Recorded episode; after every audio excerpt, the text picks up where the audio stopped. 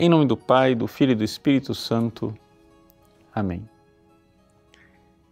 Meus queridos irmãos e irmãs, no Evangelho de hoje, Jesus pede do seu povo um culto interior que parta do coração e que não seja uma realidade somente externa, que seja um culto dado somente com os lábios. Isso que para nós cristãos é uma coisa tão óbvia, não é tão óbvio assim em outras religiões.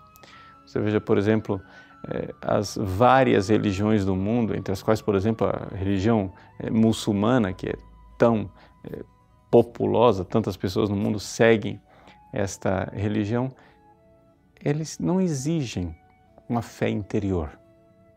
Para eles, o que basta é que a pessoa obedeça. A própria palavra Islam quer dizer isso, obediência. Então, se você segue a regra, está feito. Eles estão contentes. Você está na obediência. No entanto, já desde o Antigo Testamento, os profetas vinham é, denunciando e dizendo que este povo me presta culto somente com seus lábios. Né? Os profetas diziam: veja, que Deus não tem o que reclamar. Os holocaustos, os sacrifícios do povo estão sempre na frente de Deus. Ou seja, realmente eles faziam, eles prestavam um culto externo, mas este culto não partia do coração.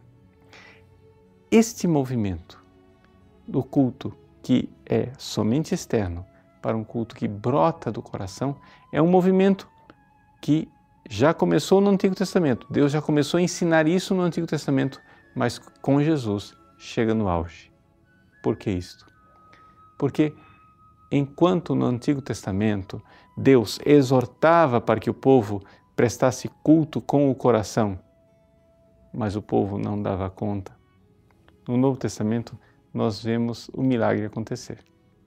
Nós vemos que, a partir de Jesus, finalmente, um ser humano é capaz de dar a Deus de coração o culto que Deus merece receber. Eis aqui a maravilha né, da encarnação.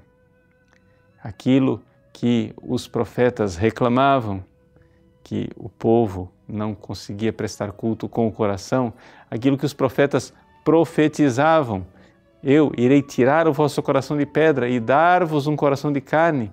Essa promessa de um novo coração acontece com Jesus.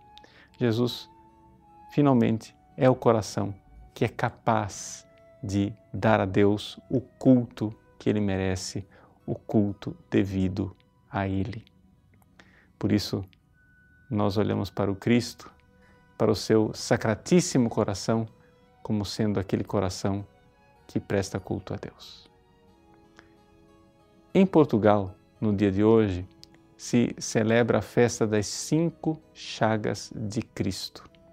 Embora não seja uma festa litúrgica aqui no Brasil, nós bem podemos, a partir desse Evangelho, nos unir espiritualmente aos nossos irmãos portugueses e recordar a chaga do lado aberto de Nosso Senhor, o seu sacratíssimo coração, aquele coração que tanto nos ama, que sofreu por nós e que quer de nós um culto que parta desde dentro, que brote do coração.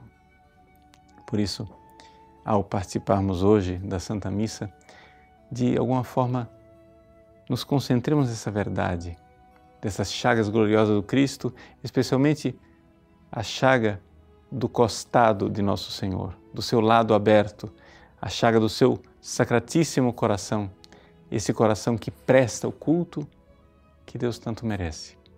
E estejamos dispostos também a mudar o nosso coração, porque tocados pela graça de Cristo, sim, também nós seremos capazes de realizar a profecia. Também nós seremos capazes de, tirando o coração de pedra, com um novo coração, o coração de carne, prestar a Deus o culto que Ele merece e que Ele espera de nós. Que Deus abençoe você. Em nome do Pai, e do Filho, e do Espírito Santo. Amém.